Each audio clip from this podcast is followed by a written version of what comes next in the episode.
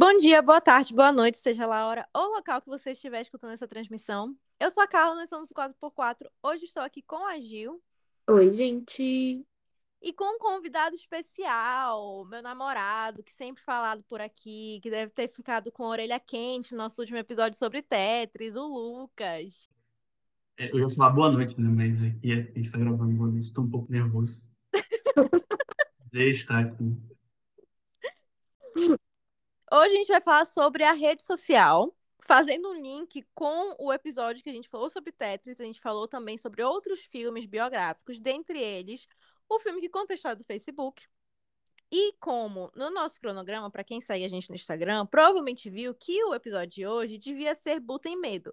Só que a gente esqueceu que esse filme, meio assim, quase ninguém viu até agora, né? Ficou no cinema duas semanas, a gente achou que ia conseguir ver, mas quando a gente foi querer assistir já não estava mais em cartaz. Então, a gente trouxe a rede social, que era um filme que a gente já queria falar em algum momento. Falamos sobre o episódio de Tetris e decidimos fazer um episódio só para ele, que temos coisas a dizer, principalmente o Lucas, por isso ele está aqui. É um dos filmes favoritos da vida dele. É um filme que até o episódio anterior a Gil disse que gostava muito, não sei, ela reassistiu hoje, vamos saber a opinião dela. E eu tô aqui para agregar com o meu carisma, realmente, certo? Antes da gente começar, vamos no nosso recado de sempre, que vocês já não aguentam mais ouvir, mas lembrar vocês de seguirem a gente nas nossas redes sociais, 4x4 Pod, especialmente no Instagram, que lá a gente dá todas as informações do que acontece aqui no podcast. Tem conteúdo também sobre os episódios, tem posts, tem recomendações, então sigam a gente lá. E nas outras redes sociais também, que são Twitter, TikTok, YouTube, em todo lugar é 4x4 Pod. E agora, sem mais enrolação, vamos começar esse episódio. Então, A Rede Social é um filme que foi lançado em 2010 que vai contar a história da formação do Facebook e algumas tretas jurídicas que aconteceram por conta de direitos, autor direitos autorais, seria no caso, também por uma questão de é, os sócios deram uma treta também, aí tem uma questão de é, é, gente, é um monte de coisa legal que eu não sei explicar, assisti o filme, mas eu não sei explicar. Eu vou explicar melhor. Muito bom. Entendeu? Mas ele conta a história do Facebook. É estrelado pelo Jesse Eisenberg, que faz o Mark, o Mark Zuckerberg. Inclusive, a Gil diz que ele foi perfeito para fazer o Mark Zuckerberg. E realmente ele tá incrível nesse papel. Eles e são também... dois homens brancos. brancos que terminam com Berg o nome, sabe, gente? Tipo assim, Sim. pra mim eu lembro, eu lembro que com 13 anos eu ficava tipo, uau, ele faz o Mark Zuckerberg, o nome dele é Jess Eisenberg. Eu fala muito assim, porque, gente, eles são a mesma pessoa, sim, com Não, certeza. E também a gente tem nesse elenco Andrew Garfield, Justin Timberlake. Também temos uma pontinha da, da, da Dakota Johnson nesse, nesse filme, ela aparece brevemente. temos Brenda Song também, temos uma outra história da, da, da, Disney, que é amiga da Brenda Song, que também faz uma palhinha ali. Enfim, um grande filme com um elenco de peso. O mais importante. Mais Cara, você tá esquecendo de Justin Timberlake, né? Mas beleza. Não, gente. Mais importante que isso, nós temos o criminoso favorito das redes sociais do ano passado, Armie Hammer. Armie Hammer! Armie Hammer, é o dobro é de crime sendo cometido. Exatamente. São dois dele. Vale ressaltar que na produção temos Kevin Space, ou seja, já tem uma dobradinha aí do mal, né? Tem aí, olha os Polêmica. Falando soltos. Não tem jeito. Foi Gente, é um filme com muitas camadas. Muitas camadas. O diretor desse filme é o David Fincher, que também fez Clube da lá, Zodíaco, é, a mulher que. que a, a, a garota do, do, do, Como é que é o nome? Da tatuagem do, dragão. Dragon Tattoo. Isso. Enfim, fez vários filmes. É um elenco de peso, é um, um é, uma produção um pouco questionável, mas tem um diretor que é muito bom. Enfim, vamos para as nossas considerações gerais. O que, que vocês acharam do filme? Gil, começando pela Gil. Achei que ter começado, mas tá bom. Mas, gente, eu continuo achando ele um filme muito bom, tanto quanto eu achava antes, assim, tipo, isso não mudou na minha concepção. Mas eu sinto que a Giovana de 24 anos, ela tem um pouco mais de cabeça para entender o filme, né? Eu sinto que na época que eu assisti a primeira vez, para mim era ah, um filme conta a história do Facebook. E é isso, e tá passando na TV, sabe? E eu sinto que hoje em dia eu tenho mais cabeça para realmente, tipo assim, apreciar a qualidade do filme. Mas eu continuo achando ele muito bom. Realmente me surpreendeu algumas coisas, tipo, eu não lembrava muito do elenco, fora os principais, né? Assim, fora Eisenberg, Andrew Garfield e Justin Timberlake, eu não lembrava muito. Então, fiquei muito impressionada quando aparece a Brenda Song. Eu fiquei, uau, a Brenda Song. Nossa, casou com uma Macaulay Culkin, sabe?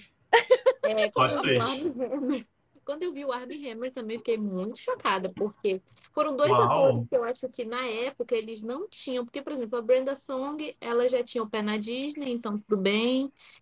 É... Justin Timberlake é o Justin Timberlake, não tem nem pra onde ir. Mas foram dois atores que me impressionaram quando eu vi no elenco, foi o Armie Hammer, porque na época ele não não era um ator famoso, depois ele realmente ficou famoso, e quem diria, por crimes, né? a ponto de ter que se esconder numa ilha e sei lá, sabe? Desvendar crimes da família dele, loucura. E o outro que também faz, que é o terceiro lá dos sócios, que são os gêmeos, que é o Armie Hammer, e o outro que é o Max Minghella, que ele faz The Handmaid's Tale. Eu gosto ah. muito dele em The Handmaid's Tale. E aí eu também fiquei impressionada quando eu vi ele nesse papel. E assim, de modo geral, me surpreendi, porque eu acho que ele realmente tem um elenco muito bom. Inclusive, esse elenco de pessoas que na época não eram tão grandes, eles estão todos muito bem nesse filme. É uhum. É muito engraçado, sabe uma coisa interessante que eu achei assim, que mudando totalmente de assunto, mas que eu achei muito interessante quando você tem os dois Armie Hammer em tela em que você Sim. vê que, obviamente, é um outro cara que tá ali. Sim, inclusive ele é acreditado, né? Dá para ver, assim, muito é, claramente. Tem momentos em que eles, né, através dos cortes e da montagem do filme, tu vê que eles realmente filmaram para quando são shots mais próximos, eles colocarem o Armie Hammer. Então, o Armie Hammer realmente é para ser o rosto dos dois. Mas quando tem umas cenas assim um pouco mais distantes, o Armie Hammer é o da frente, o de trás é o outro cara. Então achei muito legal, muito legal. Eu acho engraçado qual é o, o, método que eles usam, que eles botam óculos nele, né? É. Botam óculos nele. Botam um ator, Sim, na, na cena do, do Remo, né? Cara, muito bom. É, é muito bom. E também é muito bom que tem. Cortam a cabeça deles. É tipo assim, do pescoço é muito pra bom, baixo. Sim. Achei muito sensacional. Achei assim, a prova de que realmente, parabéns, David Fincher. Você sabia o que você estava fazendo. Magia do cinema, né? Magia do cinema. Ai, eu. Gente, pra quem ouviu nosso episódio de Tetris, eu falei que eu tinha assistido esse filme há muito tempo. O Lucas colocou pra gente assistir, porque é um dos filmes favoritos da vida dele. E eu achei ele legal, sabe? Tipo, eu. Ok, eu acho que foi tipo 2017, 2018 no máximo. E como eu falei no outro episódio, eu era uma pessoa que eu não, eu não tinha muita bagagem de filme. E eu sempre gostei muito de coisa ruim do audiovisual. Coisas que eu sabia que era ruim, mas mesmo assim eu gostava. E depois, com o 4x4, eu fui aprendendo a apreciar outros tipos de filme. E assistindo a rede social hoje, eu percebo que eu lembrava de muitas cenas do filme. Eu lembrava do filme quase inteiro, assim, cenas do filme. Mas eu não lembrava o contexto sabe? E quando eu reassisti, eu gostei muito mais. Eu já esperava que eu fosse gostar mais. E fiquei feliz de realmente ter gostado. Porque eu não senti o tempo passar quando eu assisti dessa vez. Realmente as duas horas para mim passaram muito rápido. Então, já é um indicativo de que eu gostei bastante do filme. As atuações eu já sabia que eram muito boas, mas eu consegui prestar muito mais atenção e entender muito melhor a história que estava sendo contada, que na época pra ser sincera, provavelmente na hora eu entendi, depois eu simplesmente esqueci o que, que eles falavam. Sabe o que eu achei interessante, amigo, que tu falou? Tu lembrava de cenas. E foi exatamente a mesma sensação que eu tive revendo. Foi tipo assim, tinha muitas cenas, muitas coisas mesmo que eu lembrava. E assim, gente, tranquilamente tem 10 anos que eu vi esse filme. Tipo, tranquilamente. Porque foi logo no inicinho e eu fico pensando, né? E eu acho que isso é muito graças à, à, direção do David Fincher, porque eu acho que ele tem uma identidade muito fixa e, e, e que facilita muito de tu, tu absorver tudo que ele tá te mostrando. Então tinha várias cenas realmente que eu lembrava muito delas. Eu acho que isso é muito da, da identidade forte que ele tem dele ali no filme, sabe? Que eu acho muito legal. E outra coisa é a questão do roteiro, que o roteiro é de um cara chamado Aaron Sorkin. o Aaron Sorkin é um cara que ele tu vai pesquisar aí todos os filmes, as coisas que ele fez, ele faz muito coisas dessas que são biográficas, que são baseadas em coisas reais. Ele fez A Grande Jogada, aquele com a, a Ruiva, qual é o nome dela? Com ela. fez A ela Grande mesmo. Jogada, aquele Moneyball. É, ela mesmo. Do, do Brad Pitt, fez. Olha, o ele que fez o Steve Jobs. O do Steve Jobs, Sim. exatamente porque tu não gosta, só porque ele é bonito, porque tu odeia bonitos. É, ele também fez o roteiro desse. Inclusive, ele ganhou, acho que, um Globo de Ouro por roteiro dele também. E ele. Tá tentando... Ah, tá. O mais recente que eu lembro, assim, que realmente fez muito sucesso de roteiro dele foi Os Sete de Chicago.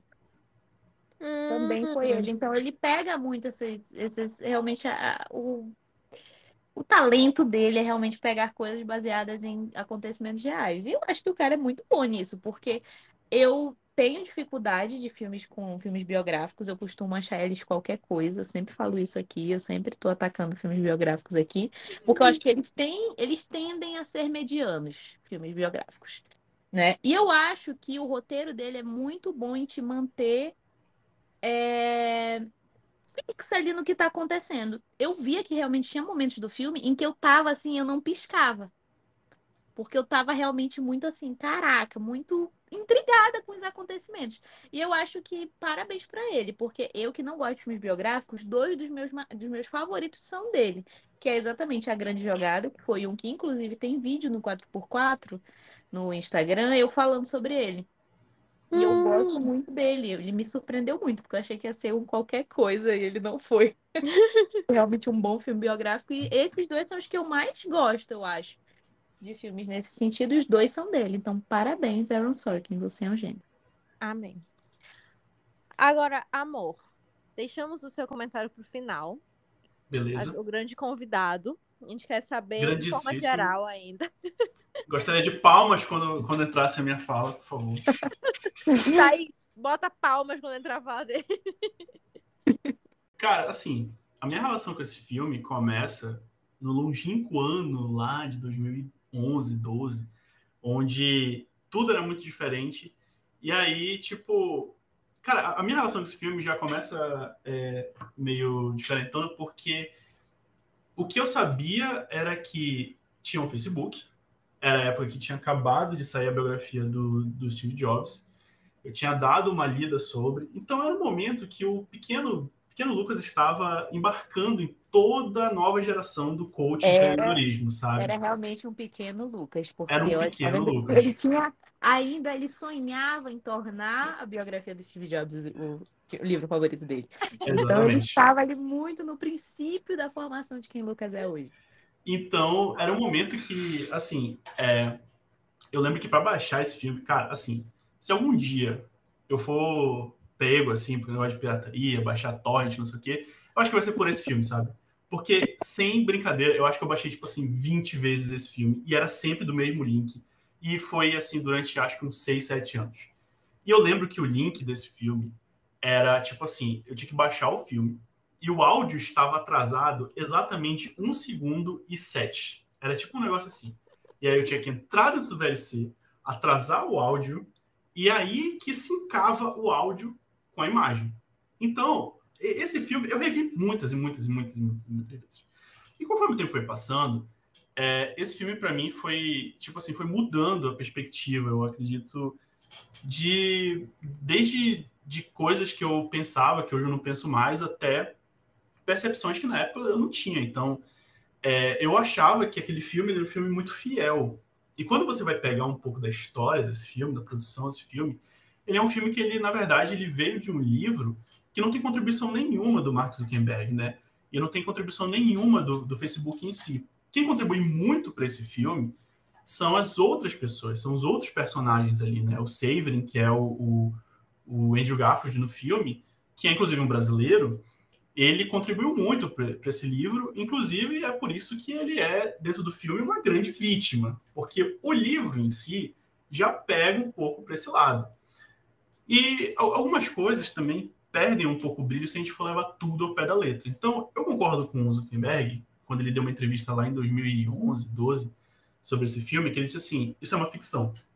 eu acho muito interessante, porque, é, de fato, naquela época, naquele longínquo ano de 2014, quando eu estava vendo esse filme, baixando ele de novo e atrasando o áudio para poder ver ele, eu realmente acreditava, assim, tipo, cara, nossa, que foda, o, o, o Facebook foi criado assim, dentro de Harvard, e os seus bros ali fizeram todo um acordo e conseguiram, né, sair do nada e fazer uma empresa multibilionária. E foi assim que o Lucas decidiu fazer engenharia. Exatamente. Foi assim que toda a minha carreira acadêmica foi definida naquele momento. Então, eu acho que, conforme é, o tempo foi passando também, eu fui começando a observar outras coisas. Por exemplo, esse filme ele foi indicado a oito Oscars e ganhou de roteiro adaptado. E o, o, o autor tem umas entrevistas né, que ele fala muito sobre a vida, principalmente dos Winklevoss, depois do, do, dos acontecimentos. A vida do Severin, mas de fato ele tem uma, uma treta pessoal. Na verdade, o Mark tem uma treta pessoal com esse cara, porque assim como em Succession o nosso Logan Roy não queria ter uma biografia, ele também não queria ter uma biografia, porque ele sabia que ele ia ser representado da forma nua e crua como ele é. E acho que, tipo assim, mais coisas é, que foram aparecendo ao longo do tempo também, acho que essa percepção, essa apreciação né, do, da ficção em cima de uma história real, assim como também tem os outros filmes do Steve Jobs e de outros é, fundadores de empresas, CEOs, entre outras coisas, acho que é sempre bom também levar para o lado de que essas pessoas é, e essas representações não são a mesma coisa, elas são diferentes, né? Então, se você lê a biografia do Steve Jobs, por exemplo, você vai encontrar muitas nuances que são diferentes do filme. Lá, o Ashton Kutcher, ele é tipo um deus, assim. No, no filme, ele, ele, dá até uma brilhada, assim. até uma áurea em volta dele, que ele é um gênio, né? E, e eu acho que isso acabou contribuindo e formando é, toda uma geração do, dos anos de 2010 para cá. E é por isso que hoje a gente tem esses econocoaches no YouTube, pessoas que dizem é só você criar um aplicativo. E eu descobri que não, o Lucas de 2012, 13 estava errado. Não é só criar um aplicativo que você vai ficar rico. Não é assim. E, e essa é meio que por alto assim a minha relação com esse filme. É um filme que eu gosto muito. Eu já reassisti ele milhões de vezes. Eu lembro de todas as cenas do filme. A primeira cena é a menina dizendo que ele é um otário, que ele é um cuzão, que ele nunca, que ele nunca vai conseguir é, é, ter uma relação boa com outro ser humano, porque ele é um cuzão, mas que ele vai ter muito dinheiro e vai ter muito sucesso na vida. E acho, inclusive, que o, que o final ele é muito significativo, porque ele consegue meio que tudo que ele quer, mas ele volta para tentar a menina que ele estava afim. Que também é mentira, desculpa decepcionar, né, as pessoas que viram esse filme, ah. porque ele já namorava desde a época do Face Mesh, o que mostra que eu acredito que a mulher dele tem, não, tenha um pouco de, de, amor próprio, porque o Face Mesh era bem real, aquela representação do filme é bem real mesmo, ele hackeou o sistema de Harvard, pegou umas imagens, botou ali e tipo, vai, mano, escolhe quem é a pessoa mais bonita. E, tipo, no longínquo ano de 2003, isso já era errado, imagina hoje, sabe? Eu gosto mais da ideia de que tudo isso aconteceu porque ele levou um pé na bunda e ele não soube lidar.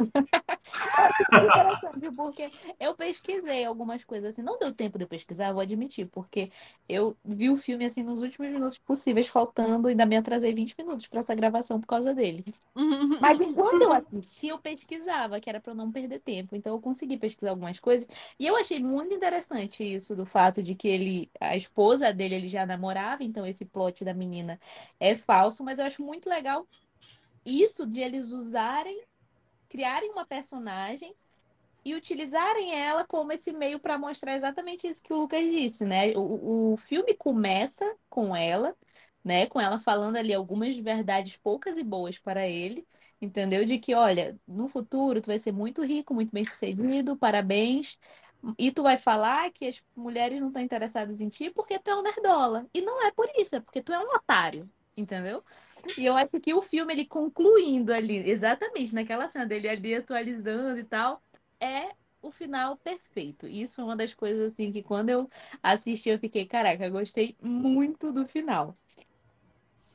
O bom de, de ter esse filme sobre uma representação de uma pessoa é, mais dos anos 2000 é que a gente encontra muita coisa. Então, assim, tem um artigo lá do Crimson, que é o jornalzinho de Harvard, dele pedindo desculpa, falando, ah, o Face não era isso aí, tal, tal, tal. E hoje a gente olha em retrospecto, né, o Facebook em várias e várias e várias polêmicas em torno de utilização indevida de, de dados de pessoas, e a gente pensa que isso já estava desde o conceito, desde a ideia inicial, né? Porque foi muito antes do Facebook, foi no Face Mesh que ele foi lá, hackeou, não pediu autorização das pessoas, estava lá e tal, ele conseguiu, usou sem o consentimento, e tipo, é isso, sabe? E aí ele depois pediu desculpa e tal, papapá.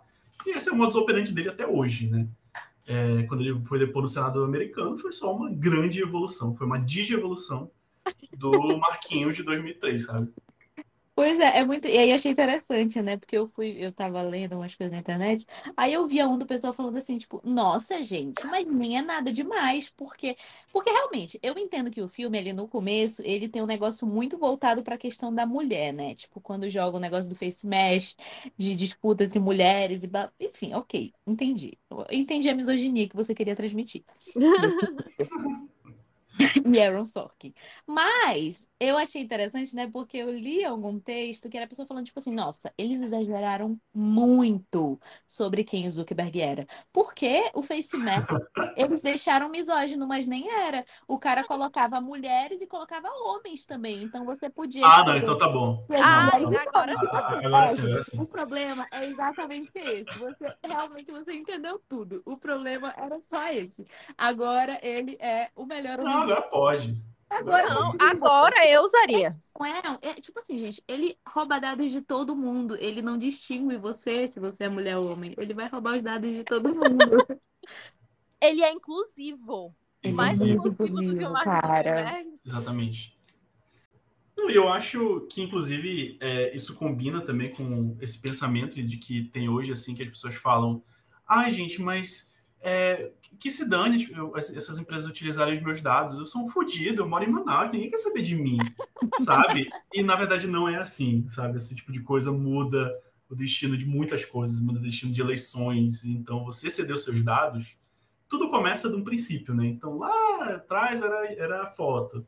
Aí daqui a pouco, é tipo assim, é os teus dados de saúde. Daqui a pouco, é a tua localização. E daqui a pouco, na verdade, isso já acontece é, você fala alguma coisa e minutos depois você está no Instagram e você vê aquela coisa sendo vendida pela Amazon em forma de patrocínio. Então, isso, parabéns, são os seus dados sendo utilizados para vender coisas para você. Me sinto violado.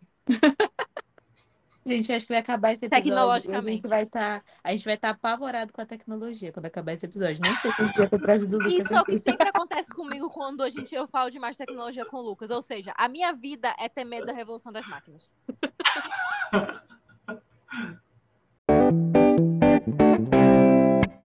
Então, gente, totalmente desinteressante, entendeu? E nada que vai adicionar a vida de ninguém, mas eu fiquei muito impressionada com o brasileiro, Eduardo Severin, Severin, sei lá como é que se pronuncia isso. Severino. Ele é... Severino, Severino, né? Severino, gosto.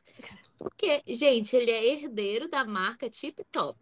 Gente, como assim, gente? É um, é um empreendedor nato. Fiquei chocada. Gente. Isso mostra que o sobrenome não define sucesso. Isso só mostra isso, sabe? Eu tô em choque, eu tô totalmente em choque, sério. Fiquei muito impressionada. Pensei assim, parecia que estava próximo de mim, entendeu? Eu fiquei assim, nossa, como eu. Nossa, ele roubou de mim, Mark Zuckerberg.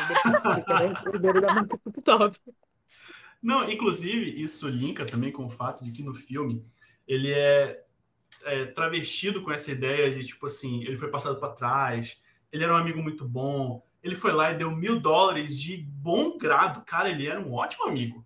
E ele deu mil dólares para o Zuckerberg, sabe, alugar os servidores para poder botar o Facebook no ar.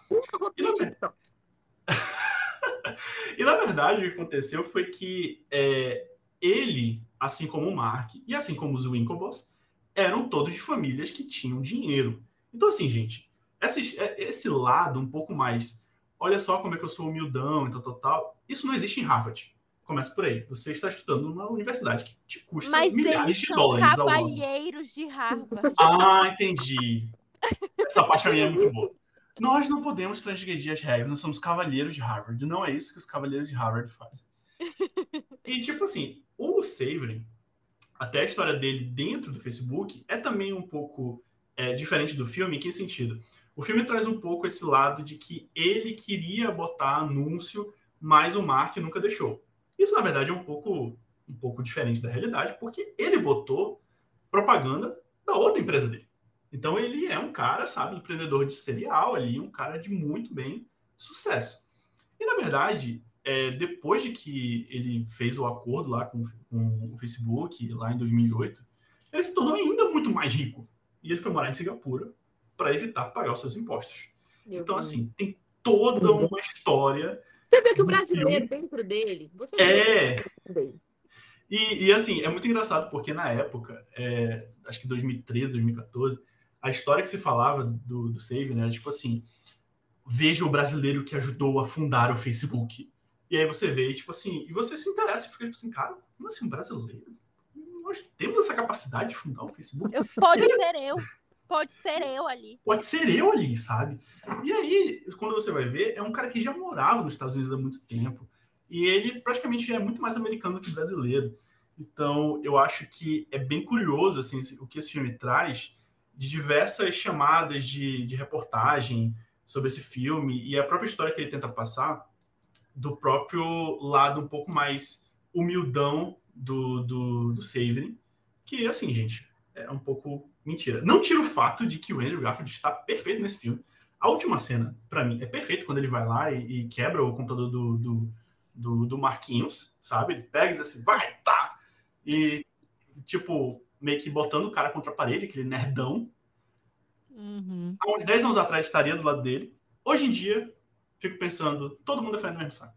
Então, é, Eu, eu acho interessante isso que tu falou, que eu não tinha nenhuma das informações, né, sobre a- o que realmente aconteceu, sobre ele ter se pintado como a grande vítima. Porque enquanto eu assisti o filme, tem uma cena em que eu, eu enquanto eu assisti, eu pensava, cara, quanto exagero, quanto, quanto drama cinematográfico, sabe? Que é aquela cena em que eles fazem a mulher falar assim: Você sabia que você estava assinando o seu atestado de óbito? Aí ele, eu não sabia. E não sei o quê. Tipo, tu vê o na eu era o seu único amigo. Você tinha Eu um amigo. Eu era o seu único amigo. enriquece muito esse drama dele, sabe?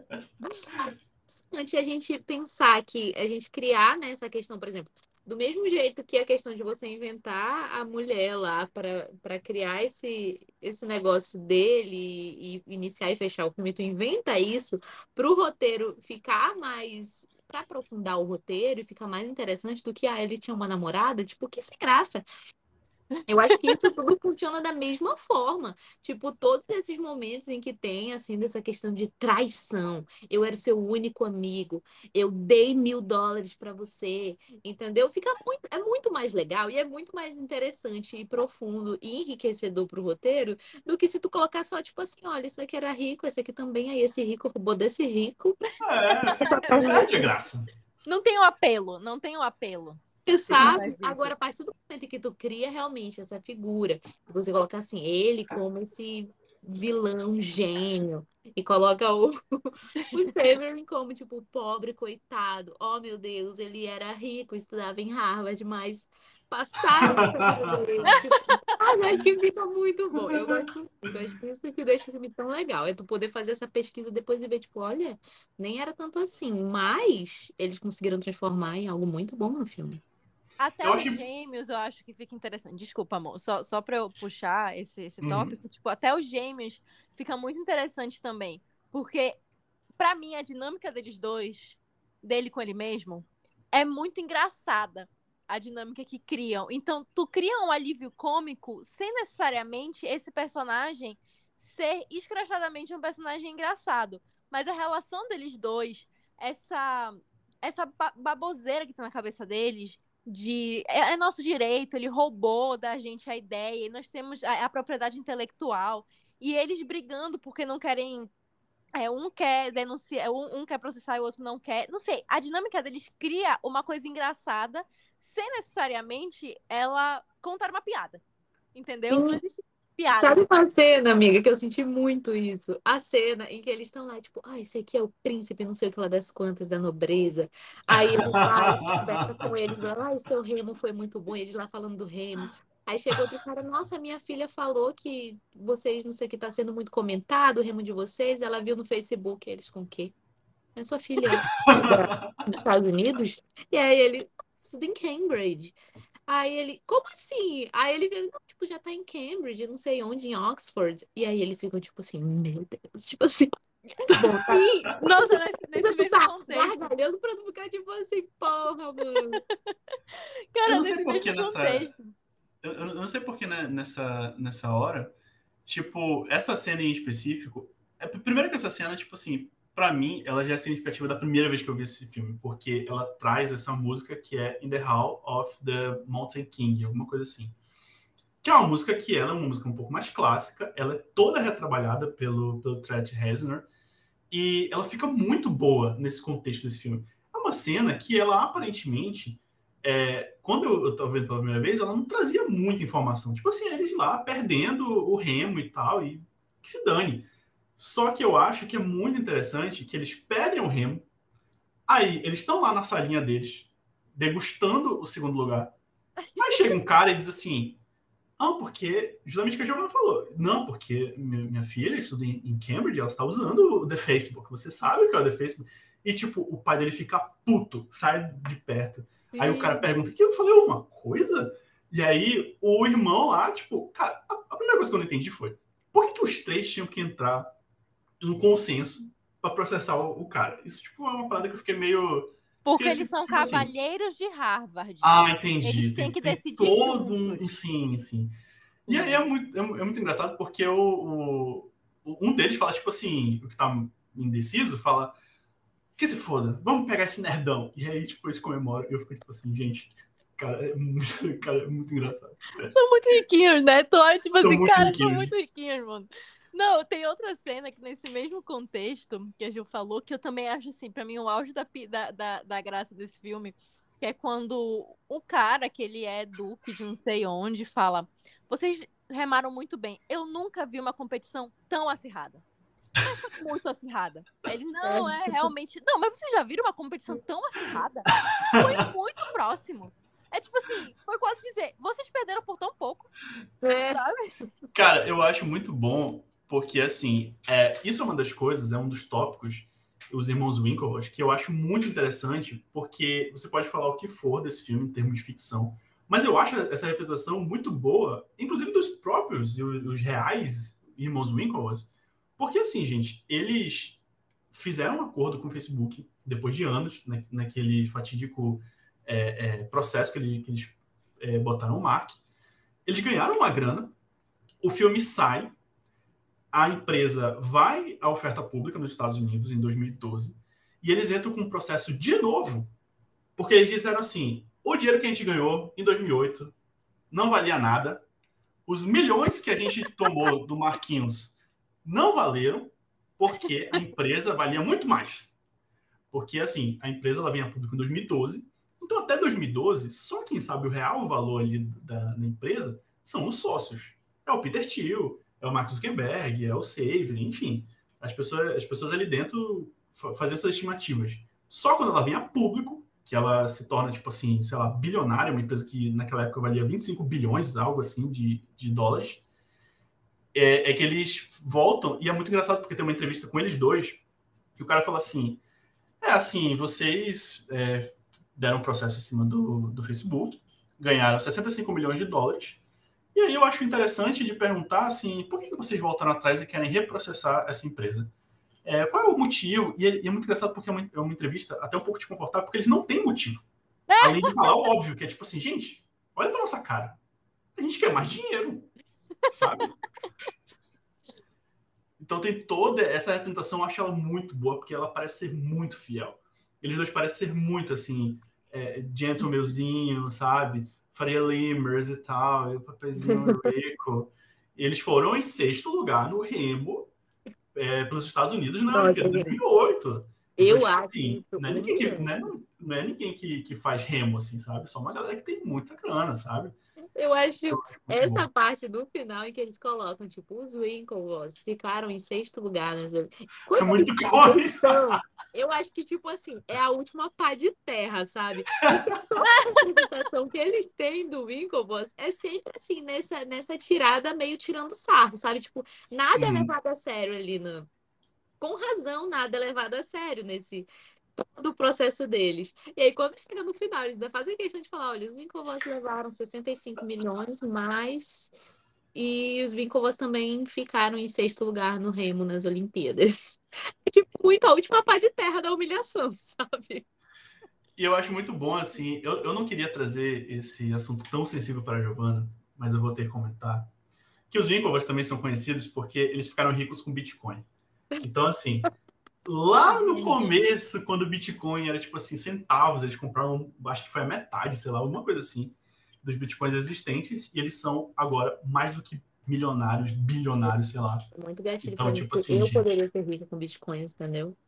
E eu, É, eu, eu tive, eu tive esse, esse perigo, então eu não me sinto afetado, mas eu sei que é um assunto sensível para Giovana, então. É muito Eu acho sensível mim. Gil. Porque uma vez eu já tive 0,02 de Bitcoin e eu não fiz nada com eles. E foi isso, sabe? Foi muito triste. É, eu tô triste até hoje porque eu podia estar rica, eu não ia estar nem aqui gravando esse episódio. Mas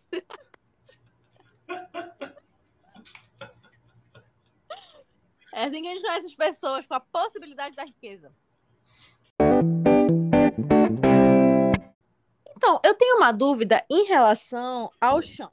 É Sean o personagem do Justin Timberlake? é champanhe. Isso. Sean Tá. Parker. Qual a dele na vida real? Já que a gente tá falando de todos de verdade, qual a dele na vida real? Porque assim, como é muito do ponto de vista do Eduardo, é, a gente vê que o, o Justin Timberlake ele é representado de uma forma que, que ajuda a tu ter raiva dele, sabe? Sim. Então, eu queria saber. Cara, agora que parando pra pensar, esse filme é do, do, do Eduardo Severin, né? É, gente, Agora ele é, sabe, analisar. humildão. É Real- eu mesmo, gente. Vocês acham mesmo que a minha história de vida, com tanto de gente que, que não gosta de mim, que eu não faria um, negócio tornando as pessoas vilãs? Não que elas não sejam, elas provavelmente já são, mas eu faria super um filme, tipo assim, olha, fulano é malvada. Inclusive, quem perdeu foi o Marquinhos, porque ele podia ter contribuído com, com o livro quando, quando deu a sua deixa. Ele podia É ter verdade. deixado ali a sua história. Então, verdade. quem deixou as coisas acontecerem foi ele. É verdade. Borrou ele. Mas sim, qual é a do chão? O Sean, assim, eu acho que eu preciso voltar um pouco no tempo, porque o Sean, ele é o fundador do Napster. E assim, para os millennials, geração Z, talvez a gente não tenha muito contato ali do que foi o Napster, né? Apesar dele estar em, em- em atividade até hoje, é uma empresa que existe até hoje. Mas o Napster, ele era como se fosse o Spotify dos anos, da virada dos anos 90 para os anos 2000. E o problema do, do, do Sean é que, assim, quando surge o Napster, ele distribuía música de forma ilegal, era uma pirataria ali, não pagava direitos autorais, enfim. Envolve vários artistas, envolve o Metallica, envolve a Madonna, envolve é, outros artistas do meio pop e também de, outro, de outros segmentos da, da música, e também gravadoras em processos contra o Sean. Então, assim, gente, se hoje já é difícil você fazer um, um feat, você licenciar uma música, você fazer, sei lá, qualquer tipo de, de produção é, dentro dessa indústria, naquela época era pior ainda, porque era entendido que você tinha que pagar tudo. Então, o Sean, ele realmente entra em muitos processos, assim, se você for pegar a história, é tipo assim, tem ano após ano um processo de alguém que chegou lá e disse assim, ó, tu tá distribuindo a minha música de forma legal e isso aí não, não rola. Só que era uma internet, era um momento de internet onde meio que era terra sem lei. Não que hoje a lei ainda prevaleça na internet, mas naquela época era pior ainda. E aí o Sean, ele entra de fato em contato com o Zuckerberg ali em meados de 2003, 2004, que é quando surge o Facebook. O Facebook é do começo de 2004, né? E o Sean, ele se apresenta como sendo esse cara que realmente vai fechar negócios. Só que assim, como o filme precisava dar essa cara de que o Saving ele era um mocinho e, o, e tinha que ter um vilão, o vilão ele é também partilhado, é, essa ideia de vilão, não só com o Mark, mas com o Sean. Porque o Sean ele é visto como essa figura um pouco mais madura, uma figura que tem muito mais contatos, e de fato ele tinha mais contatos por conta, na vida real, no caso, né? por conta desse passado dentro da, da fundação do Napster. Só que na vida real é, é, tudo, é tudo menos floreado, né? A vida real é muito um pouco mais, um pouco mais chata. Então ele não era esse cara descoladão. Ele era um cara um pouco mais da, da vibe ali do, dos caras, sabe? Então, tipo, é, até essa mudança do tanto do, do Mark quanto do Facebook para Califórnia, para Palo Alto, ele leva, inclusive, a, a namorada dele, o Zuckerberg. Vai ele a namorada dele morar em Palo Alto.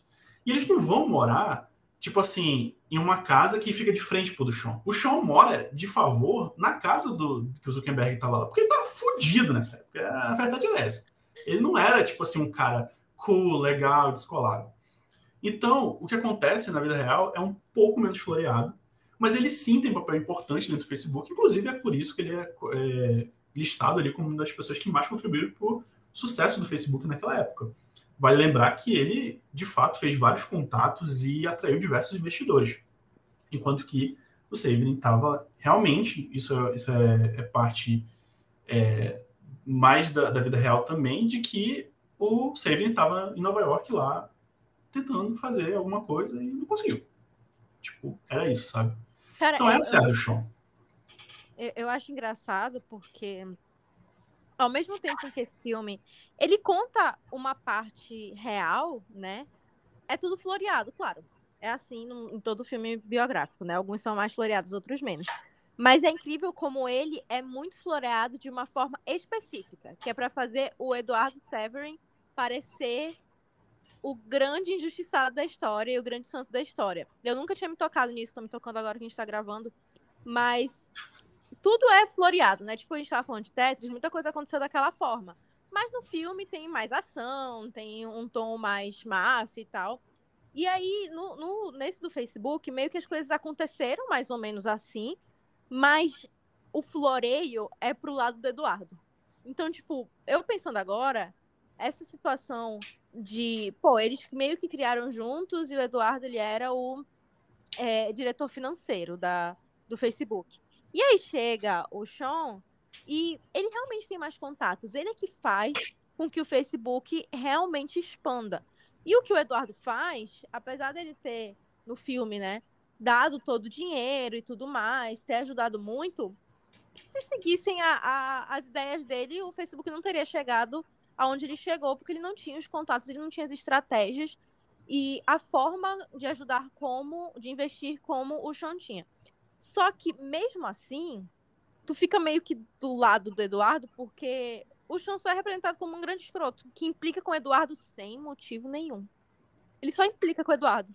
Eu, eu, eu acho muito bom, assim, é, se você realmente faz esse exercício, né? Porque aqui eu fiquei um pouco nesse lado muito mais de trazer para a vida real, mas eu acho importante também abraçar o filme dentro do contexto de ficção, de te contar uma história, de como que o, o, o Sean, no filme, ele é esse cara meio paranoico, assim, tipo, eu acho isso muito eu acho legal. Isso muito engraçado. Porque, eu tipo assim, ele, no fim, ele tava lá cheirando pó, sabe? E, tipo, o, ele liga pro Mark e, tipo, fala assim, cara, tu acha que foi o Eduardo? Sabe se foi o Eduardo, né?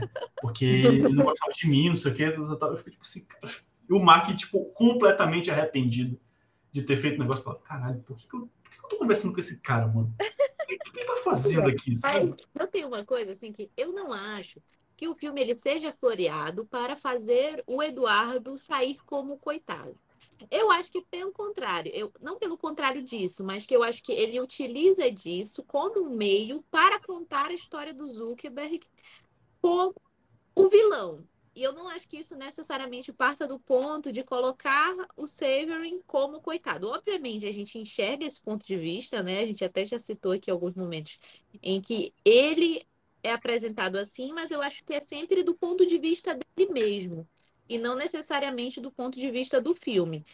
Eu sinto mais que esse arco do Savoring, ele tá ali para exatamente para afetar a história do Mark Zuckerberg. Então, por exemplo, até esse momento que vocês falaram, em que o, o Chan tá lá, tipo assim, mano, foi ele, foi ele. E aí depois tu, tu meio que descobre que, na verdade, era o Mark ali no meio. E tudo isso eu acho que é mais para colocar o Mark numa posição de vilão, entendeu? Mais para colocar. Mais pra, pra é tipo assim, ele tá ali meio que para sustentar o arco do Mark de ser colocado como esse vilão, como esse cara que ah, atraiu as pessoas, que ah, tirou, eh, diluiu as ações do, do Severin, que ah, denunciou o Sean Parker, que era também o cara que estava ali com ele. Então, acho que é muito mais serve em função disso do que do ponto de colocar o filme inteiro como o Severin como coitado. Porque eu sinto que isso é mais quando ele tá falando dele. Ou, entendeu? Tipo, não sei se. Sim.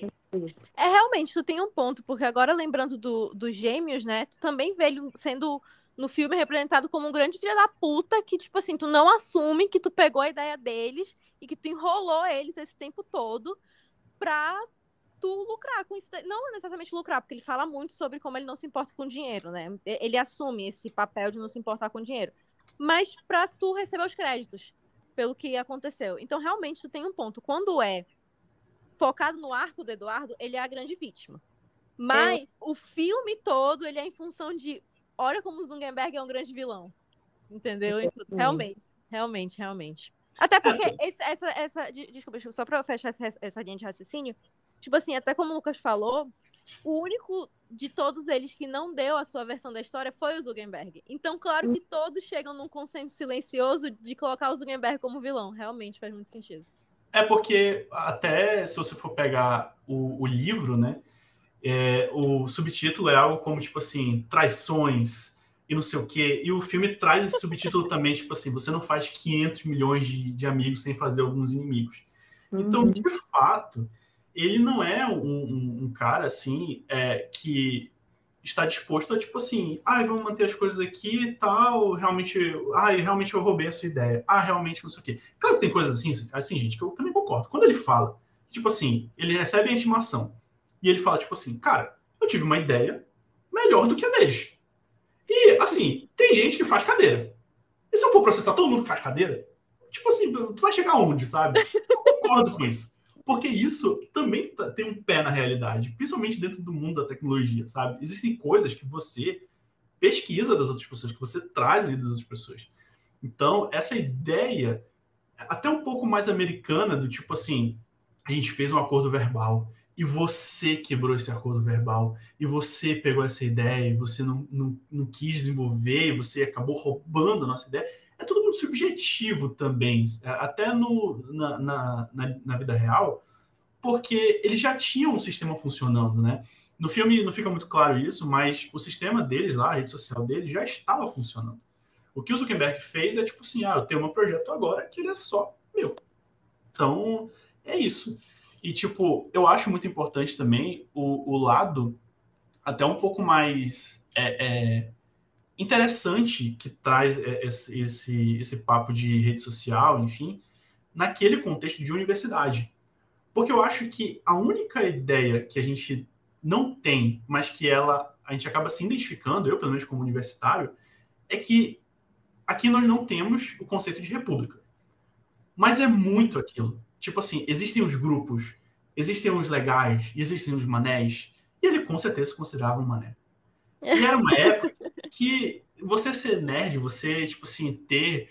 Ai, porque eu gosto de programar, e eu gosto de ser hacker, não sei o quê. Tipo, assim, não era esse, esse charme que é hoje.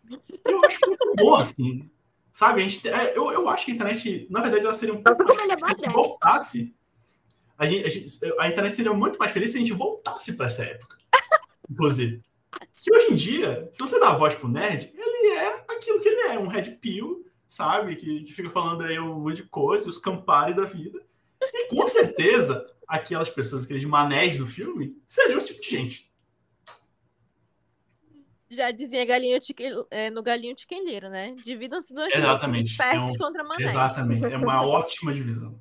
Uma ótima divisão social. É muito interessante isso, né? De como tudo isso funciona para colocar ele como vilão, né? Até essa parte que tu diz assim, de que é, dele ser o nerdão, dele ser o. E eu acho que até muito do, do arco que eles criam pro Savory tem parte nisso, né? De tipo assim, nossa, ele tinha inveja porque eu era rico, ele tinha inveja porque eu entrei para o negócio da República.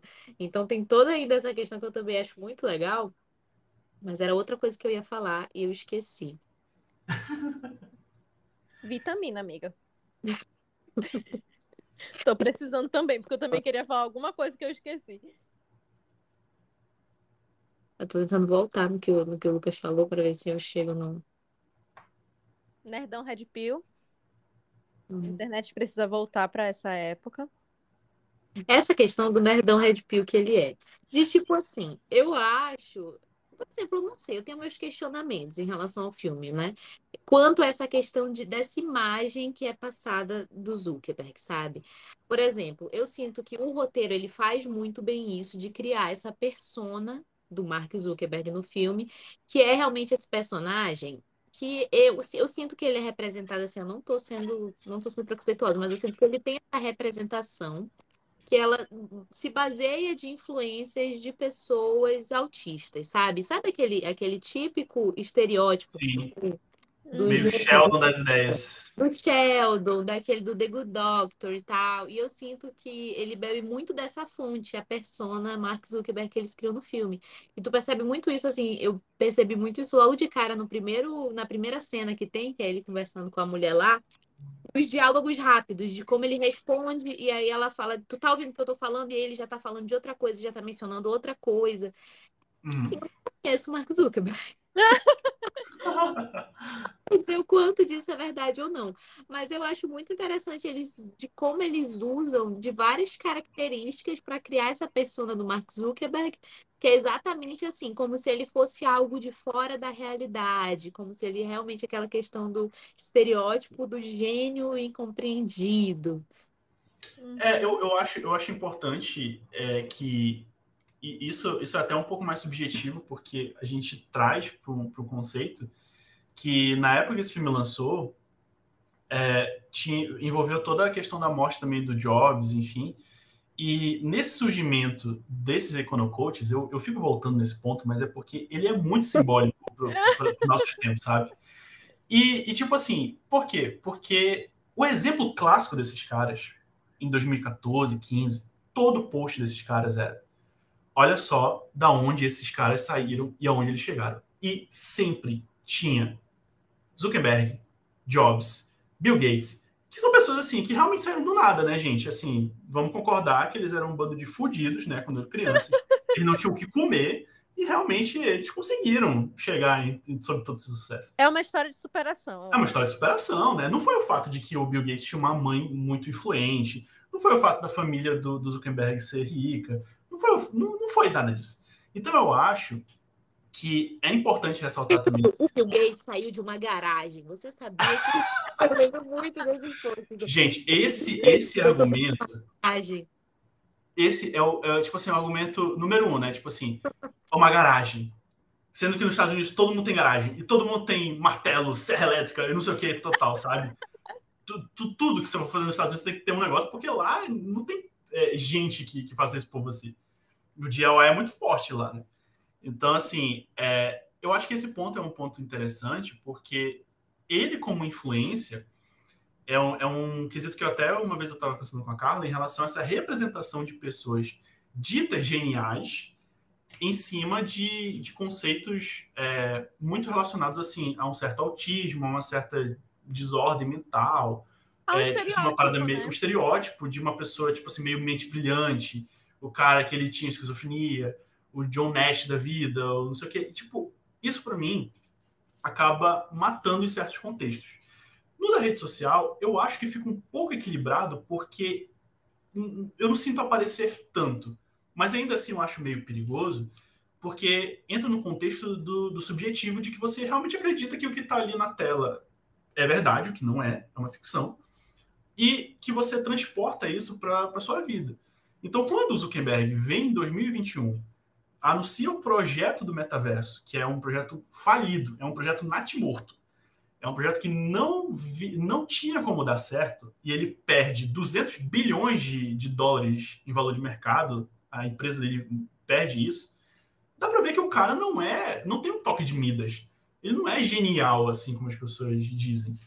Mas é, de fato isso é muito ressaltado no filme e até é, é engraçado porque ele fica muito presente nessa primeira cena e eu acho que depois vai meio que diluindo, vai ficando um pouquinho mais sutil, assim. É, isso foi o que eu senti. Eu senti muito isso. É tipo assim, quando eles estão falando em relação a ele ir pro, por exemplo, ele vai para uma reunião com o Severin, e aí ele tá, tipo assim, que ele tá lá, e aí ele vai. Ah, sim, ele tá viajando, ele fica... Ele tá viajando. E sim, até sim. próprias, quando a gente vê as cenas em que eles estão ali, né, na mesa de reuniões, na hora de realmente ali brigar, né, realmente é questão de justiça ali.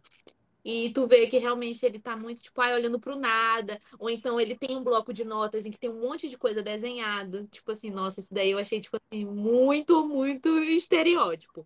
Ele tem um blocão de notas amarelo, e aí quando tu olha, assim, tem, tipo, vários desenhos aleatórios. E aí tem, tipo, sei lá, um buracão e um X e um... Eu acho que também vale a pena dar uma pincelada em, em, aparições e participações especiais aqui, né, gente? Da nossa querida Brenda Song, a Wendy Wu, garota Kung Fu. brilhante nesse filme. E, cara, assim, para mim, muito bom. Não consegui ver London Tipton, ela realmente é uma boa atriz, sabe? E, e, é isso que eu é tiro demais, de, dessa é participação. Demais, é demais. E tem outras participações também. Dakota, Dakota Johnson, eu, eu, eu, vou confessar que eu não sou muito é, não acompanho muito, então acho que vocês podem falar melhor do que eu, né? Pô, o Léo devia estar tá aqui. Um grande fã da Cota Johnson, Leonardo. É verdade. É verdade. Cinco Minutos de Cinza, o grande filme que ela fez na, na carreira dela. Ah, ela que, que apanha no filme, né? Hum. Consen é, é, com consentimento. Mas o Lucas não sabia disso, entendeu? A gente foi lá no sebo e a primeira coisa que ele notou foram as milhares é. de no segundo Mas eu quero, eu quero aqui fazer jus a Dakota Johnson, que ela não é só 50 tons de cinza, tá, gente? Não é. Ela é 50 tons de cinza, sim. Mas ela também é filha perdida. Ela, ela faz persuasão, um novo filme de persuasão. Icônica. Ela faz mais o quê, gente? Ela faz um filme que é de comédia, comédia romântica, que eu acho muito bom, que é Como Ser Solteira. Eu acho esse filme muito engraçado. Ela é daquela cena em que ela chega no táxi e fala, o cara fala, você vai para onde? Ela, para casa. Eu vou para casa. Aí ele tá lá, sabe? Tipo assim, ô cara, caralho, é muito boa essa cena. muito boa essa cena, muito boa. Já vi no então... Twitter. Então, Dakota Johnson tem muitos filmes em sua carreira. Só isso mesmo que eu queria falar, fazer jus da Dakota Johnson, que ela não é apenas 50 tons de cinza. E das atuações também, é, o Jesse Eisenberg foi indicado né, como o melhor ator, não levou. O único acho que esse filme levou foi o de melhor roteiro adaptado. Mas eu acho que realmente ele tá muito bom, assim, apesar de. Ele tá muito bem. Esse, esse, conceito. Ele, o Andrew Garfield, até mesmo o, o, Justin Timberlake, assim, eu acho que eles ficaram muito, muito bons, assim, né? Tanto na, na questão da, das atuações. Eu gosto muito também da trilha sonora. Eu acho que a trilha sonora desse filme, para mim, ela é perfeita. Eu consigo ouvir ela, tipo assim, como sendo é, só a trilha sonora. Eu jogo a trilha sonora do é, Facebook, da rede social, toca e eu acho maravilhosa, assim. Todas as músicas, para mim, têm um contexto, têm um sentido, são muito bem colocadas e eu acho que é um trabalho incrível, assim, incrível mesmo. É, esse filme é muito bom porque ele é um conjunto muito bom de tudo, né? De direção, de roteiro. A escolha do elenco foi muito acertada. A trilha sonora casa muito bem. Assim, foi muito acertada na questão das atuações, tá, gente? Por favor. Eu sei que o Hammer tá cancelado, que o que o que o Kevin Space também, tá? Mas, assim, questão das atuações foi muito bem feito. Assim, ele é um filme que funciona muito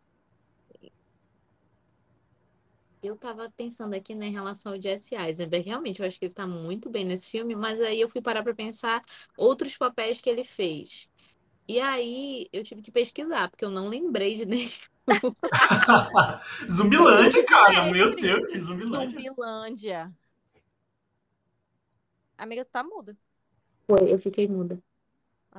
Voltou. Voltou? É porque me ligaram.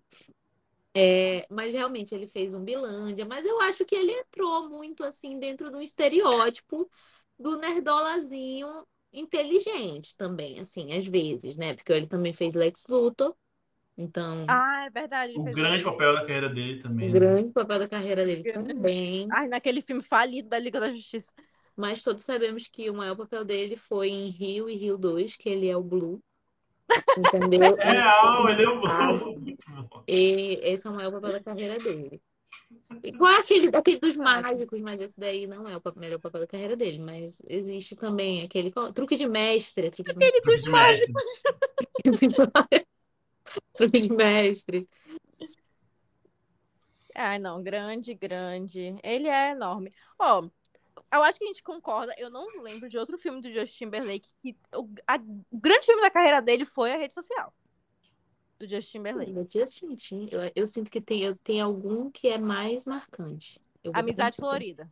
Ah, ó, ami- amiga! Amizade tá Colorida é muito bom, Amizade cara. Colorida- Não, Não, realmente. Amizade Colorida é muito O bom. impacto é muito maior do que a rede social, assim. É melhor, Inclusive, mas- a Amizade Colorida é melhor lá do que aquele não, outro filme. Timberlake. Tá, tudo Entendeu? bem. Amizade Colorida. bom, pensado, Gente, pô, marcou gerações essa música, sério. Ok, ok. Amizade colorida pode bater, mas depois vem a rede social. É porque eu tô vendo aqui a, a filmografia dele. E assim, nada muito. Muito. Amiga, pois eu olhei e eu fiquei tipo assim, nossa, ele fez tantas coisas. Uau, que homem incrível que fez muitas coisas interessantes. Porque ele fez Trolls, fez a rede social, Amizade colorida, fez esse O Preço do Amanhã, que eu. Putz, o preço É. do amanhã, cara. Ai, o preço do amanhã é foda. Esse filme é é muito bom. É O preço muito... da manhã, eu acho que começa bem e termina. Eu vou ter que rever pra poder brigar com a Cá. Não, assim, gente, é um filme horrível, tá? Assim, de coração. A impressão de coração.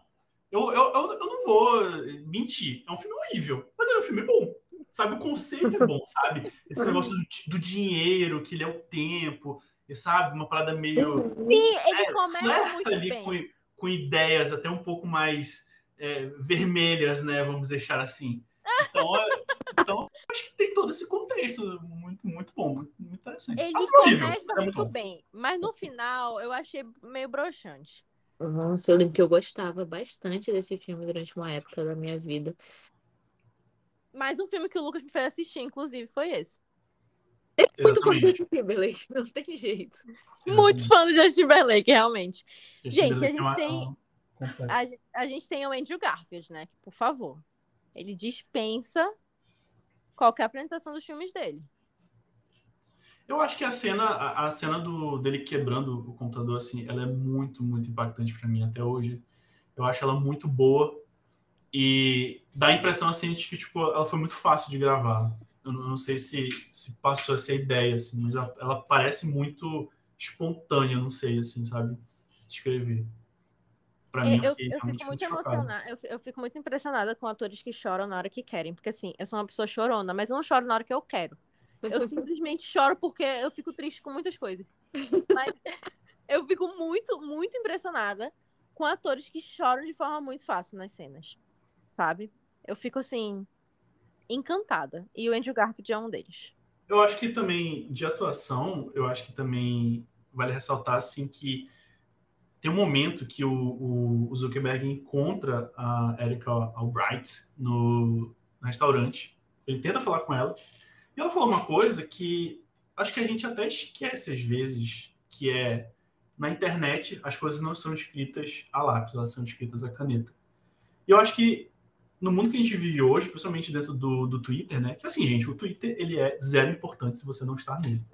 Tá? Assim, pro, pro, pro, Eu pro deletei brasileiro. Essa discussão Exatamente. ainda existe se você sair do Twitter. Cara, é Mas, muito assim- bom. É, é muito bom aquele tweet que é. Nada me alivia mais ao saber do que saber que quando eu sair do Twitter essa discussão não será relevante. Mas assim, para pessoas sadomasoquistas como eu e como a Giovana, que estamos no Twitter todos os dias, às vezes tem umas pessoas assim que escrevem umas coisas que tipo, você fica olhando, você fica tipo assim, cara, cara, sabe, não passou pela tua cabeça em dois minutos para pensar, eu acho que eu vou escrever uma merda, sabe? E não escrever. Cara, eu vi um negócio hoje, é, assim, que foi muito, muito triste em relação a, a, a Marília Mendonça, e não vale nem a pena comentar aqui. Mas você fica é, é, impactado, e aí me, me chocou muito essa frase, como ela ficou meio atemporal. Em tempos que, que esse filme veio num tempo assim de mudança para essa nova vida que a gente tem, e essa nova relação que a gente tem com as redes sociais, de que as pessoas às vezes perdem um pouco a noção, assim, sabe? Tipo, é, eu, eu, não gosto do, da, da distrack do Zé Felipe para o Evaristo Costa, mas eu não vou lá xingar ele todo dia, sabe? Dizendo, nossa, você é um cara muito horrível porque você escreveu essa letra, que é muito ruim, para xingar o Evaristo Costa, sabe? Tipo, não vou perder muito tempo. Sim, então, é, vale as pessoas perdem muito a mão. As pessoas perdem demais a mão. Isso me lembrou que eu estava comentando com a mamãe sobre haters hoje. E aí eu citei a grandíssima atriz brasileira Suzana Vieira, em, que ela tá dando entrevista e ela fala. Deviam, até eu acho que talvez essa deveria ter sido a chamada para o pôster da rede social. Que ela fala assim: é, o que, que são uma ou duas pessoas ruins para 130 milhões de brasileiros que me amam? então, eu acho que essa devia ter sido a chamada do é social no Brasil. Muito Perderam a oportunidade. Perderam uma grande oportunidade. Eu queria só, falando em oportunidade, eu queria aproveitar que a gente está falando sobre atores, só para só para comentar que, assim como toda obra biográfica, você escolhe pessoas mais bonitas para lhe representar, né? Se eu vou claro. ser representada no, no cinema... Isso é do Galinho Tiquiliro. Você viu quando não é desse filme. Que o Galinho é. No, no, no filme dele, que é dentro do filme dele, um Inception ali, ele é maromba, ele é tipo um galão, tá ligado? Agora, assim, isso que eu acho engraçado porque eu não tinha ido, eu só sabia qual era a cara do Zuckerberg, né? O resto das pessoas realmente nunca tinha me dado o trabalho de pesquisar. E assim, eu implico com o Justin Timberlake falando, ah, grande coisa que o Justin Timberlake fez. Mas o cara, no seu devido, no seu devido nível, ele é bonito. Entendeu? Um cara bonito. Um cara que é, tem seu charme. E o chão da vida real, gente ele me, ele me transmite uma vibe do Danilo Gentili. Ai. Ele, é, ele, ele, ele, é porque ele tem uma carinha de CNN um pouco ali, sabe? MBL. Ele tem um pouco essa, essa, essa carinha, sabe? Mas, amiga, eu sinto que todos eles me passam muito essa vibe homem branco brasileiro. Todos eles. Não, tanto o Zuckerberg, quanto o Sean Parker, quanto o Severin. Todos. Só que vocês não acham que deles, quem parece mais Danilo Gentili é o chão? Tipo assim, tá, eu Ele parece dele. o Danilo Gentili, sim. Exato. Ele parece o Danilo Gentili. É ele parece o Danilo Gentili. Eu olhei, eu falei, cara, ele, ele escolheu o Justin Timberlake, né? Escolheram, no caso, né? Agora, e também o, o, o Eduardo Severin, Andrew Garfield pra representar esse homem. Ah, assim, o, o Severin, ele é um, um, um, jovem assim que tem uma lataria um pouco é, prejudicada. Prejudicada, sabe? Um pouco batidinha. Com todo respeito, com todo é, respeito. É, com, com, com todo respeito, né? Pelo Beleza. Amor de Deus, pelo amor é... de Deus, Eduardo, sério, você tem bilhões e eu sou um estudante universitário. Então, isso é apenas um comentário, sabe? Beleza. Não é nada pessoal. Ai, não, gente, não sei. Eu acho que assim, o Eduardo Sever, ele é tranquilamente o tipo de homem assim que, nossa, um dia, por um acaso, decidi a primeira vez no All Night, fui e peguei um cara desses. Tranquilo, história da minha vida. Tranquilo. Cara, ele tem cara super que fre frequentaria o All Night. Ele tem carinha de que frequentaria o All Night. Com certeza, com certeza. Nossa, realmente. Os irmãos também, eu acho que, por conta do porte físico, é os que mais pareceriam com, o nosso querido, né? Nosso é o, o nosso que, que resta em, que está aí. Que está sumido, desaparecido. Fora, né? Desaparecido. Teve os problemas aí carnívoros, né? Então, não podemos hum. comentar muito sobre. Mas. Mas sim, não, ele parece. É que os dois irmãos, eles me lembram mais o John Cena. Assim, eu fiquei, fiquei um pouco essa impressão, real. sabe? Real, real, real. Acho até que o, o Armie Hammer, ele, ele, dá até uma embelezada, assim, um pouquinho. É verdade. Fica é um pouco essa impressão. Também. Não, todos dão uma embelezada nos seus respectivos, né? Combinemos aqui. Inclusive, temos uma querida nesse filme. Cara, é que a primeira vez que eu vi essa mulher foi em The Office, ela sendo a pessoa que estava com o Jim enquanto a, a Pen não estava. Então, não gostei dela. E eu não consigo mais ver a cara dela sem pensar, meu Deus, tu namorou o Jim. Sai daí. Vai embora. A nossa querida Rashida Jones, pô, a filha do Quincy Jones. Como assim, cara? Ai, não consigo, não consigo. Cara, o erro foi que a primeira coisa que eu vi dela foi The Office. É, assim, são, são dois comentários distintos, né? Porque eu já acho mais interessante o, o, o relacionamento dela com o Jim. Né? E a Carla odeia. Que Eu ela odeio. é Team Pam, né? Certa. Que coisa. Aquela tá. Então, depois de muito falar, estamos chegando às nossas considerações finais. Eu queria iniciar dizendo que eu estou muito feliz por ter revisto esse filme, que eventualmente na minha vida eu ia rever, porque eu namoro o Lucas, então em algum momento ele me Sim, claro. qualquer momento a gente iria rever esse filme. Mas fiquei feliz desse momento ter chegado e eu ter gostado muito mais do filme. Sério, eu gostei muito mais desse filme. Como eu falei, eu acho que ele funciona muito bem em todos os aspectos, né? Atuação, direção, roteiro, trilha sonora, ele é muito bem feito, ele é muito bom. E gosto também da ideia de saber que não aconteceu desse jeito, entender que é um filme e apreciar o filme pelo filme mesmo, sem estar esperando assistir um documentário. Eu tô assistindo algo baseado numa história real, mas que é cinematográfico. Então eu tô ali para ser entretida, não necessariamente para adquirir um conhecimento ali, sabe? Até porque não é esse o intuito desse filme. Então, a gente, eu, eu acho que com o meu conhecimento avançado do cinema, é, eu dou. Eu dou 10 pra esse filme. Não, não encontro Uau. defeitos pra eu, eu dizer. Eu acho ele um filme bom. Eu realmente acho esse filme bom. E eu já não posso dizer que ele não é meu estilo de filme, porque eu realmente gostei muito de ver. E eu me entreti muito vendo. Eu acho. Eu dou 9,5 pela sacanagem.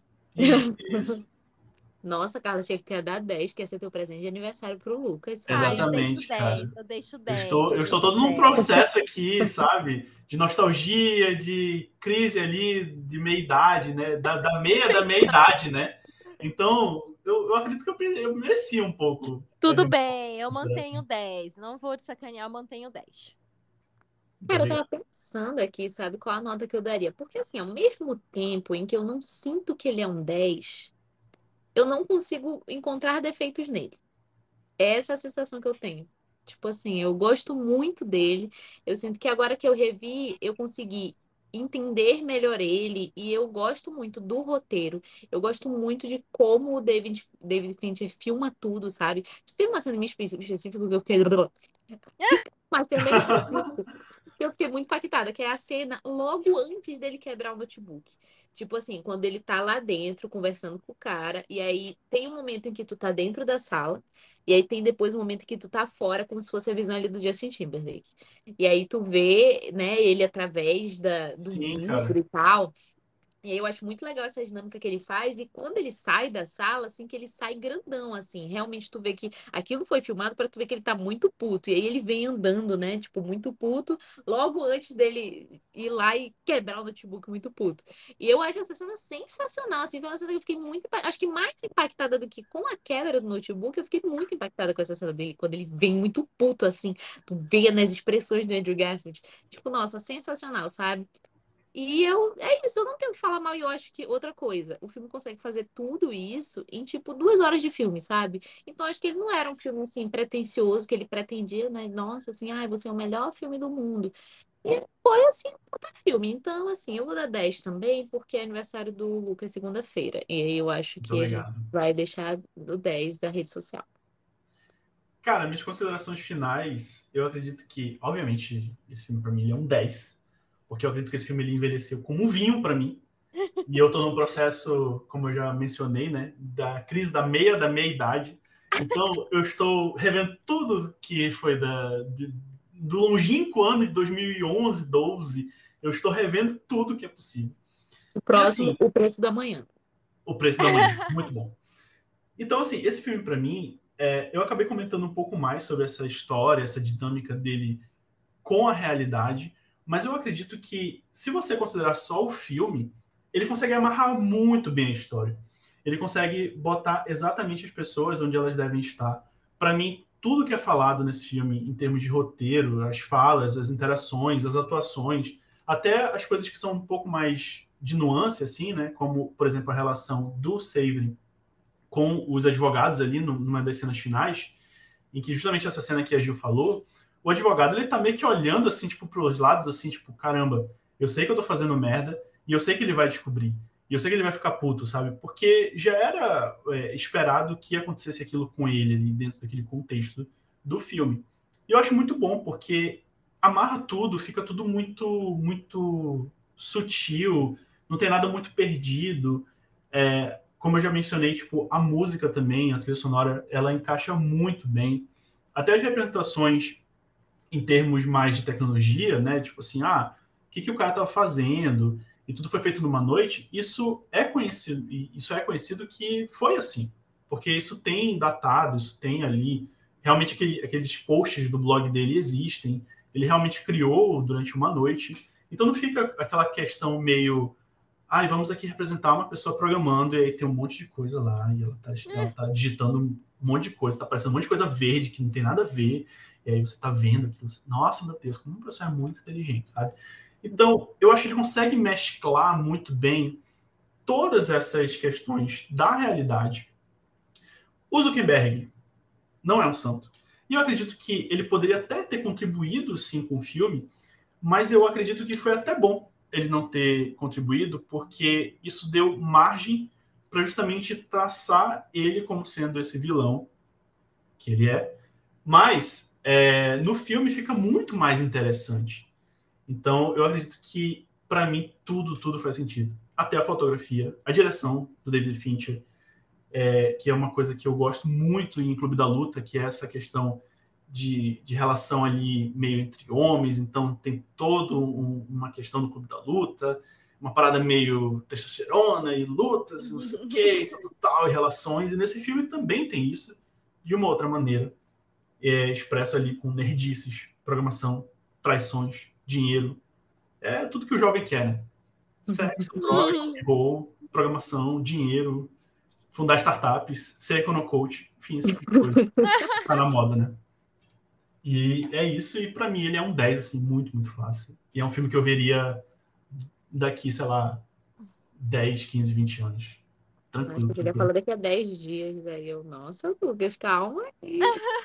o que eu ia falar é, quando é que a gente vai ter a continuação de a rede social, que vai ser o metaverso? Exatamente.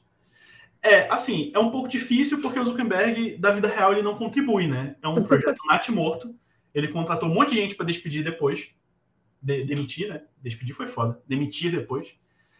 E assim, ele precisa trazer outros projetos relevantes para a gente poder trazer outros filmes, né? Não, mas a gente volta de tipo assim, O metaverso vai ser tipo assim, a queda de um gênio, sabe? Ah, entendi. Você fala mais. Quebrando, quebrando sim, sim. A queda. Legal, hein?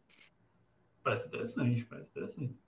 Desse ideia, cara. Dei ideia de graça. Vocês estão vendo, né? Que eu dei a ideia aqui. E já temos. Depois alguém vai criar um filme e eu vou ter que processar a pessoa por ter roubado minha ideia. que eu sou o novo Winklevoss. É isso. E já temos um filme que ele é mais ou menos isso, que é a história do Jordan Belfort, lá em, em Lobo Street, com Leonardo DiCaprio. Que deveria ter ganhado alguma coisa para esse filme. Não nada, praticamente.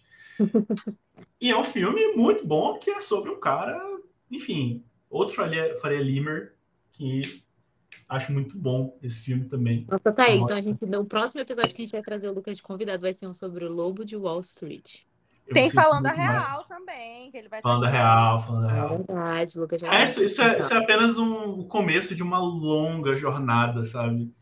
Que eu vou estar aqui participando como convidado especial. Eu, eu, me, eu me, sinto, sabe, quando tem é, é, aqueles programas que você chama o especialista. Eu me sinto muito assim, sabe?